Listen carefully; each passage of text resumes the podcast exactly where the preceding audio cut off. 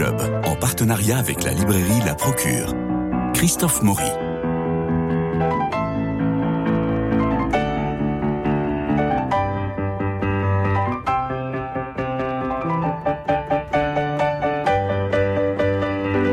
Toute cette semaine, nous partageons tous nos voeux pour l'année qui s'ouvre que vous souhaitez. La santé, évidemment, celle qui nous fait oublier les difficultés, les limites des corps. Alors, une belle et bonne année à vous tous. Et aujourd'hui, une bonne fête à toutes les Geneviève, Myrna et Lou. Bonne année Qu'est-ce que je peux vous souhaiter de mieux? Merci Christophe bah, de continuer longtemps euh, sur Culture Club à partager de, de superbes bouquins. Ah bah alors c'est pas sans vous. Voilà, c'était une déclaration. Deuxième rentrée littéraire, celle du mois de janvier. Elle est toujours euh, passionnante avec son lot d'auteurs confirmés et avec aussi des ouvrages qui visent moins les prix littéraires que de s'inscrire dans la durée. Et parmi eux, la poésie des marchés que vous signez à l'or de l'Aïe chez Albin Michel. Bonjour. Bonjour. Alors, c'est l'histoire de Lucie, la narratrice qui travaille chez Vega Energy, chargée de rédiger des notes de circonstances pour les traders et faire enrichir l'entreprise. Seulement voilà, avec Farid et Henri, ils sont là de l'entreprise et de ses process, ils rencontrent Franck, un clochard artiste qu'ils hébergent dans un local technique de Vega Énergie. Il se trouve aussi qu'un fait divers va tout changer. Imaginez-vous que des écolos empêchent l'installation d'éoliennes parce qu'elles menacent des lézards et que la biodiversité prime sur les énergies renouvelables. Alors de là, vous n'êtes pas un, un paradoxe près, plus c'est gros, plus ça passe. Oui, c'est vrai, mais dans la réalité, c'est souvent comme ça aussi. Alors vous, vous avez, vous avez une expérience d'entreprise, visiblement, vous les connaissez bien, ces gens-là. Oui, euh, alors c'est pas l'histoire des gens que je fréquente au quotidien. J'ai inscrit ce, roman dans un monde que je connais bien, celui des marchés de l'énergie. J'aurais pu euh, le mettre dans une autre entreprise euh, parce que on a beaucoup de points communs dans plein d'entreprises, dans les petits tracas qui font notre quotidien. mais effectivement, le monde des marchés de l'énergie, le monde de l'écologie sont des mondes que je trouve très intéressants et qui, dans lesquels je, navigue depuis quelques temps. Mais rassurez-moi, après, après tant d'insolence, vous n'allez quand même pas vous faire virer. Euh. Non, je suis déjà parti. non, mais euh, c'est-à-dire que c'est une histoire. Alors, euh, j'espère que mes collègues vont prendre ça pour ce que c'est. C'est une histoire possible, imaginée, comme disait Dominique Deroux sur le roman. Exactement. c'est elle ne raconte pas ce qu'on vit au travail, nous précisément dans mon entreprise. Elle est inspirée par plein de choses, c'est complètement imaginaire. alors il y a peut-être certains de mes collègues qui sont en ce moment en train de chercher où est-ce que j'ai caché l'iguane. Mais, je, mais en vrai, c'était pas l'iguane, c'était un hamster. Where is Robert L'iguane. Exactement. Robert is in the kitchen. Alors racontez-nous, Myrna et Lou, ce que vous avez senti dans ce livre formidable. Alors moi, ce que j'ai, ce que j'ai beaucoup aimé, c'est cette envie de Lucie de partager un projet et même un espace dans l'entreprise dédié à la PVV, la poésie vibratoire du vivant. Et j'ai senti deux vibrations cruciales au cœur de ce projet, celle des, celle des haïkus que Lucie compose. Alors là, il faut que vous, vous, nous en disiez un petit peu plus. Et puis celle de Robert, donc l'iguane dont nous avons parlé, dont elle devient la, la gardienne, et qui induit en méditation euh, les, collègues euh, de Lucie, on pourrait dire qu'il est la mascotte de tout ce petit monde. Alors pourquoi cette envie de poésie dans un monde euh, de bureau? La poésie, c'est quand on prend le temps tout à coup de regarder, de s'arrêter, de décaler un peu ce qu'on voit. La forme du haïku, c'est une forme concise souvent on est très bavard en, entreprise, enfin comme partout, on en dit beaucoup se forcer à, rendre sa pensée un peu concise, parfois, ça, permet aussi d'aller à l'essentiel. Donc pour moi, c'était ça que les haïkus avaient comme l'esprit de synthèse. L'esprit de synthèse et puis l'esprit quand même un peu d'ouverture aussi, parce que les haïkus, c'est l'occasion de, décaler des situations euh, en prenant un peu de recul, parce que, euh, enfin voilà, pour, pour, donner du soutien aux responsables informatiques un peu déprimés ou, ou autres. Donc c'est un peu ça l'idée de, de la poésie. Vous pensez qu'un roman peut encore faire changer les choses ou faire évoluer les mentalités? Parce que là, on, touche quand même le fond du fond. On est d'accord. Dans ce que le roman raconte. Oui.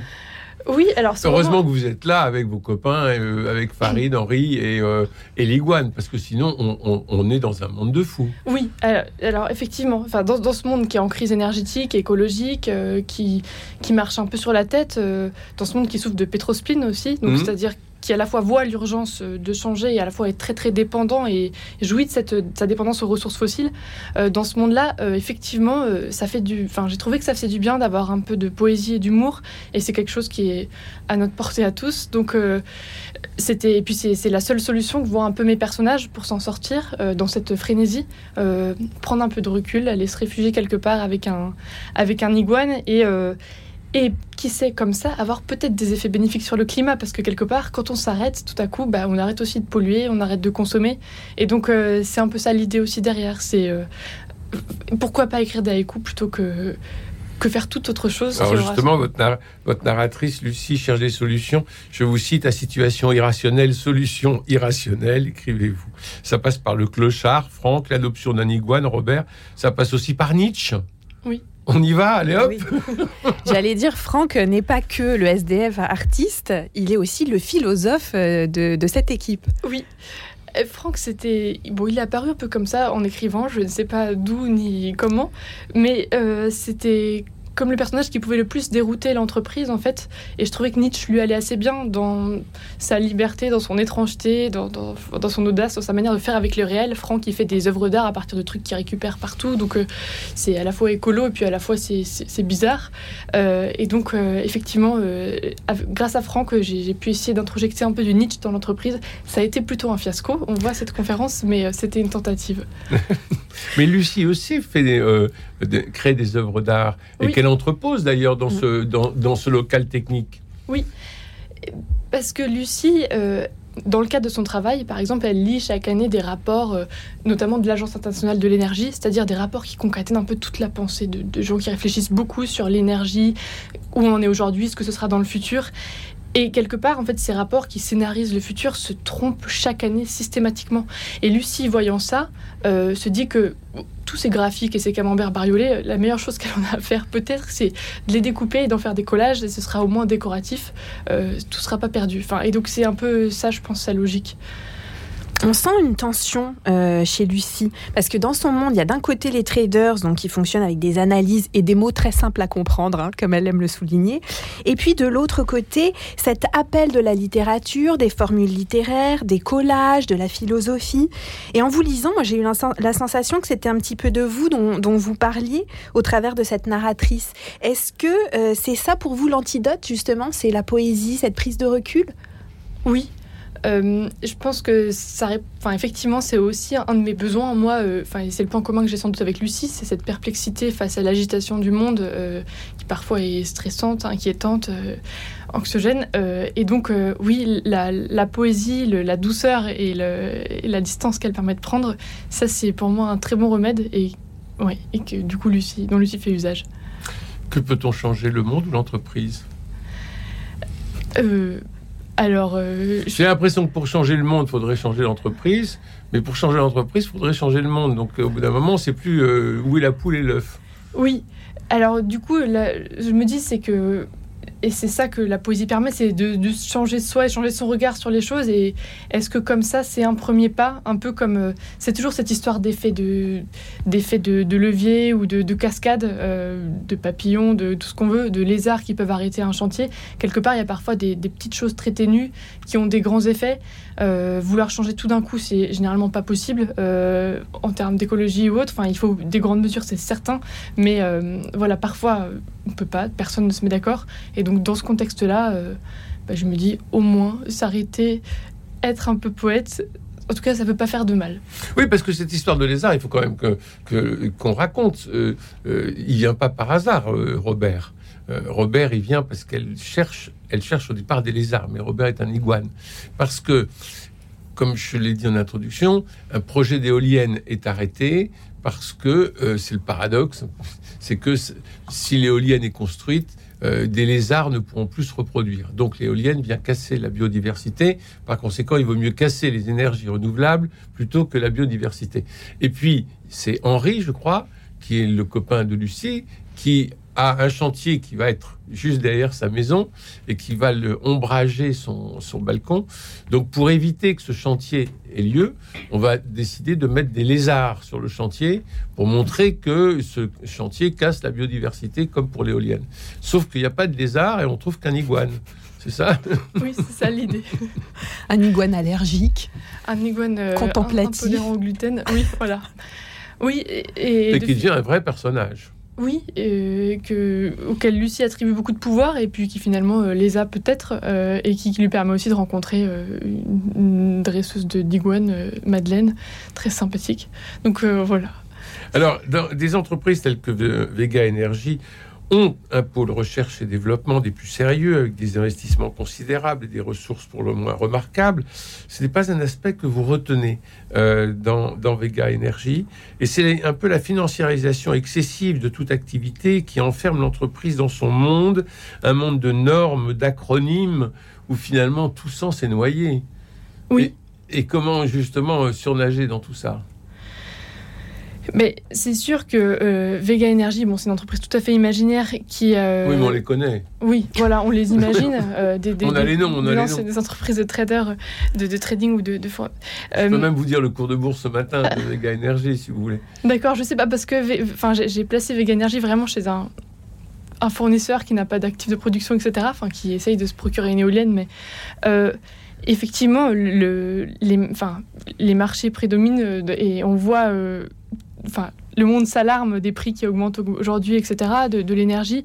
On voit à quel point on est un peu déboussolé face à cette volatilité immense qui est dominante dans- et qui empêche euh, aussi pas mal de choses parce que du coup, euh, on est tous très passifs, très, euh, on regarde comment les marchés réagissent et, le fait qu'ils soient aussi volatiles empêche de faire des, plans long terme, etc. Donc oui, c'est un problème. Enfin, c'est un problème. Ça, c'est après, c'est des discussions économiques, idéologiques, etc. J'ai pas du tout d'avis là-dessus. Enfin, en tout cas pas ici. Mais mais effectivement, dans ce contexte-là, est-ce qu'on peut rendre leur poésie au marché? Est-ce qu'il y a de la poésie dans les marchés? Euh, je sais pas, c'est le pari que fait Lucie à un moment, en fait, peut-être en désespoir de cause, parce que de toute façon, elle y comprend rien. Donc, elle essaye euh, qu'il soit, ça lui soit au moins sympathique, ce contexte. Oui, parce que à Lucie, le prix euh, du baril de pétrole, etc., on sent bien que ça ne la passionne pas. Au fond, elle trouve ça même euh, presque absurde. Et, et est-ce que dans, dans le quotidien d'analyste de marché au bureau, il y a vraiment ce goût-là de situation irrationnelle? Parce qu'elle, elle va de, de, de, de synthèse en rapport, en euh, slide, présentation à faire, euh, tout ça, bien sûr, euh, le plus rapidement possible, toujours. Azap, hein. azap. Voilà, pour hier. Mhm. Et, on sent qu'à un moment donné, euh, elle se dit, mais euh, pourquoi? Alors, le fait qu'il y ait du coup beaucoup de pression au contact des marchés, j'imagine, beaucoup d'agitation, ça peut exacerber euh, la question du sens euh, à des moments. Euh, Oui. Le travail que Lucie fait, par exemple, c'est pas le mien exactement. Enfin, moi, mon travail, je considère qu'il a du sens. Il n'est pas uniquement. J'ai vraiment for- forcé le trait. J'ai donné à Lucie un travail un peu spécifique, un peu différent du mien, même si parce que je connais les marchés de l'énergie, j'ai pu lui donner un peu de contenu, un peu de consistance. Euh, c'est sûr que je pense que autour de moi, je, croise beaucoup de gens qui sont face à des tableaux Excel et des réunions parfois sans sens. Et je pense que cette perte de sens, elle, elle est d'autant plus exacerbée que quelque part, on n'a plus confiance que tout ça, c'est au service euh, d'un monde qu'on- qui serait ensuite euh, vertueux, enfin équitable, euh, écologiquement tenable, etc. Et donc, je- enfin, pour moi, tout ce qui sous-tend un peu ce livre, c'est c'est parce qu'il y a peut-être la menace ou la crainte d'un effondrement que du coup, euh, tout perd son sens. Parce que Mais si vous- on, on collabore tous à quelque chose, même si c'est un petit bout, ça peut avoir du sens. Si vous l'écrivez très fermement, je vous cite, emporté par l'agitation des marchés, nous risquions de nous déshumaniser et d'oublier l'important. Et là, on voit que c'est toujours. euh, Vous avez su- subi, j'imagine, quelques formations euh, de, lavage de cerveau de l'entreprise où on pose toujours la question entre l'urgent et l'important. Et bien, là, on, laisse l'important de côté pour aller au plus urgent. Et l'urgent est dans la réponse de mail, mais pas forcément le fait de se rencontrer, de partager et d'être en désaccord, mais au moins de, de pouvoir euh, être humain. Exactement, euh, c'est- sûr que c'est dur. Et puis euh, chacun, euh, enfin, privilégier l'important à, à l'urgent, euh, c'est parfois du coup de devoir travailler plus en fait. Parce oui. que, et donc c'est- Bien c'est c'est pas évident. euh, mais enfin, c'est sûr que mes personnages, en tout cas, euh, eux choisissent de privilégier euh, aussi leur lien et leur temps pour la poésie. euh, voilà, c'est un choix j'ai- noté une, une phrase que j'ai trouvée très belle. La poésie vi- vibratoire du vivant n'est ni du côté de la peur, ni du côté de la hâte. Et ça, je trouve que ça a énormément de, de sens. C'est le concept, en fait, que vous exposez dans ce, dans ce roman. Oui, exactement. C'est tout à fait ça. C'est l'idée que euh, on est dans un monde qui court. On est dans un monde euh, qui court euh, et ses craintes, euh, l'effondrement et le fait de vouloir toujours plus, le fait de devoir soutenir plus la croissance, etc. On a raison peut-être d'avoir peur, on a raison de vouloir se précipiter pour trouver des solutions, on a, on a raison de plein de choses. Et à la fois, plus on court, plus on aggrave la situation aussi. Et du coup, vraiment, le propos, c'était... et si on arrêtait tout un moment pour euh, juste regarder et savourer déjà ce qui est là Et après, peut-être que du coup, des nouvelles solutions vont émerger. Et la poésie vibratoire, c'est vraiment ne pas refuser le monde tel qu'on l'a aujourd'hui en, fuyant, mais euh, regarder avec ce qu'on a comment faire mieux et plus humain. L'entreprise est montrée comme un carrefour d'incompétences, de quant à soi et d'inculture. Henri avait lui-même, je, je vous cite, Henri avait lui-même lu un, un livre l'année dernière et deux livres l'année précédente. En aucun cas, il ne pouvait laisser dire qu'on était des illettrés. ils n'ont même pas, ils n'ont même plus le temps et le recul nécessaire pour lire un livre ou deux livres dans plus de deux livres dans l'année. Oui, mais alors euh, c'est pas les seuls. hein. Peut-être que ça vous étonne vous, mais en fait on Ah est non, très non, en On- entreprise, Voilà, très euh, et puis, les- les- enfin moi, pour, pour plein de raisons, mais, euh, mais oui, euh, je pense que lire, c'est c'est c'est la même chose, c'est c'est prendre le temps euh, euh, d'être en recul. Alors, Moi, il y a je- des moments criants de vérité, fort drôles, comme l'arrivée de la nouvelle messagerie sécurisée qui s'appelle Capachil Secure. Comme... Et je Ça cite, sent le vécu, ça. comme c'est une, oui, comme c'est une solution qu'on a développée en interne, certains paramètres ne sont pas automatisés. Donc finalement, ça marche pas, quoi. Oui, ça marche à moitié, donc euh, c'est c'est pas forcément inspiré d'un vécu de mon entreprise, mais c'est des, des choses comme ça qu'on voit un peu partout. Et il y a Euh, une séance de formation qui est à hurler de rire dans Ouais. votre livre. oui, Enfin, il n'y a pas que cette séance qui est à hurler de rire. Dans le pauvre responsable informatique, effectivement, c'est souvent difficile, je trouve, les services informatiques, de ce qu'on me raconte à droite à gauche. C'est compliqué et du coup, euh, il faut coopérer. Moi, il y a- il y, a un autre personnage qui m'a fait beaucoup rire, c'est Benjamin. Donc euh, Benjamin, le responsable de l'équipe des marchés, hein, donc les marchés c'est lui, hein, clairement. Euh, il est très intelligent, très rapide, très beau, très sportif. Il, Il est très tout.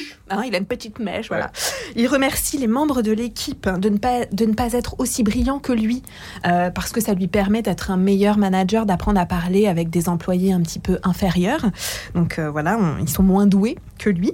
Il y a cette scène hilarante durant laquelle il encourage son équipe à participer aux ateliers pour la diversité, mais uniquement s'il y a l'émargement pour être sûr d'avoir une bonne visibilité. Donc euh, ça, j'ai trouvé que c'était pareil, très très réaliste et vraiment, il y a un goût de, de vécu, euh, de vécu là-dedans. Euh, vous écrivez, ce qui est bien avec lui, c'est qu'il ne fait pas semblant. hein. Ça, c'est clair. Oui, mais je pense qu'on connaît tous euh, des Benjamins. euh, Oui. voilà, c'est ça. c'est. Du coup, j'en ai mis un dans le livre Ils parce sont que partout.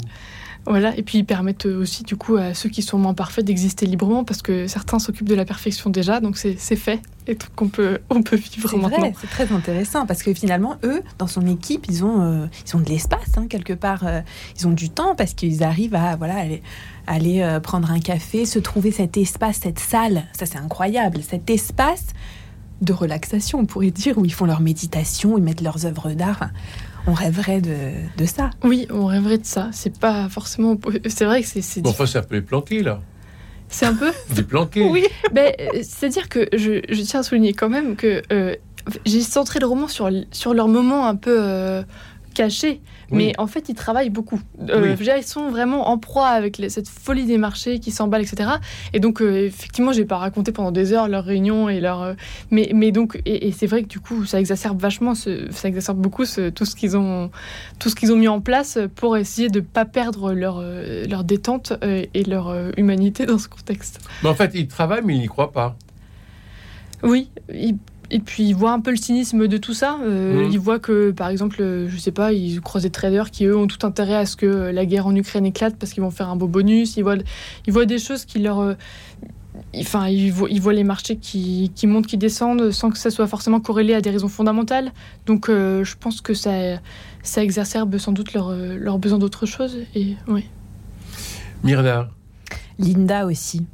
La, la directrice RH, Oh Moi, je- on sent beaucoup de tendresse à son égard de votre part, euh, qui, qui essaye tant bien que mal Oui. euh, de faire avancer euh, des causes qui lui sont chères, d'injecter un petit peu de philo dans cette entreprise euh, sans aucun sens.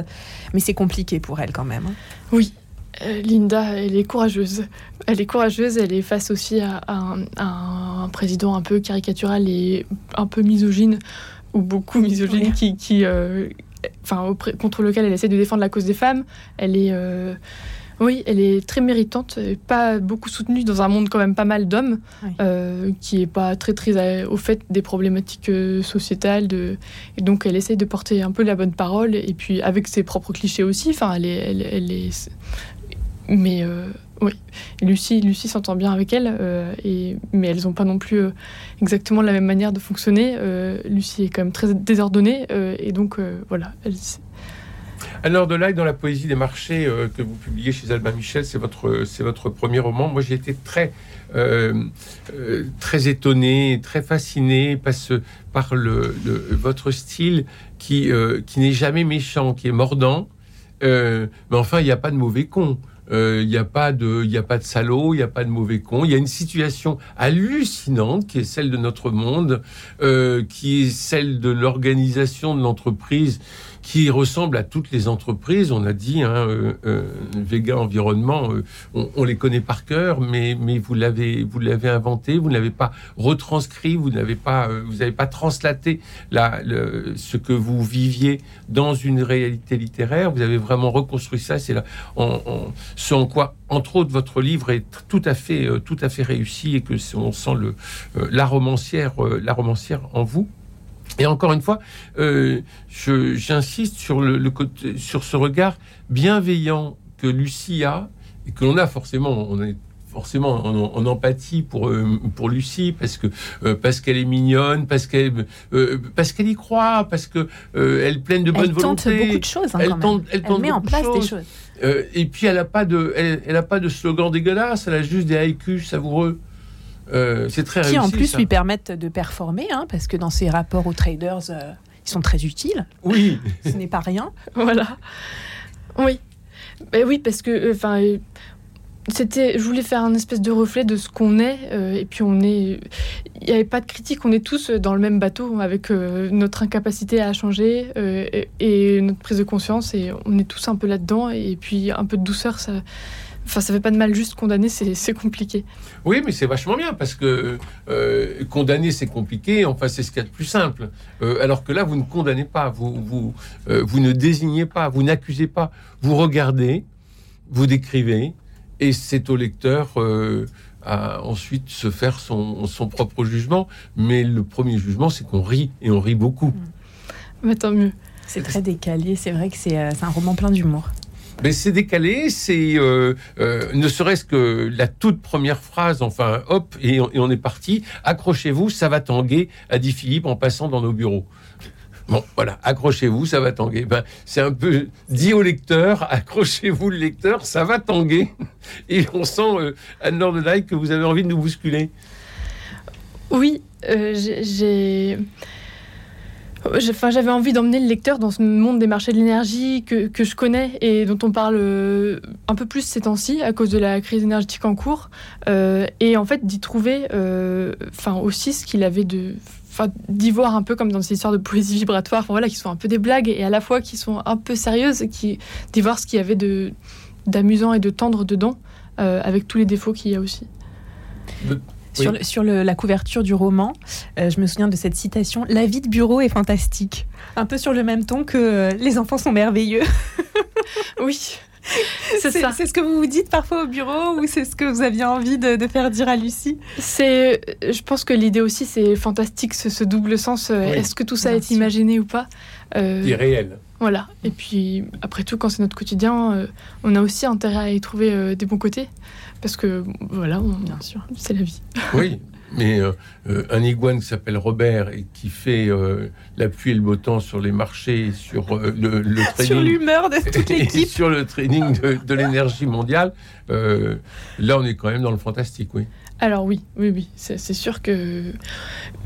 C'est parfois sidérant de voir, pas du tout dans ce contexte-là, mais ailleurs, comment des décisions fondamentales sont prises au doigt mouillé, euh, sans aucune... Ça, ça, ça, caractérise pas les marchés de l'énergie, ça caractérise euh, comment le monde fonctionne depuis longtemps.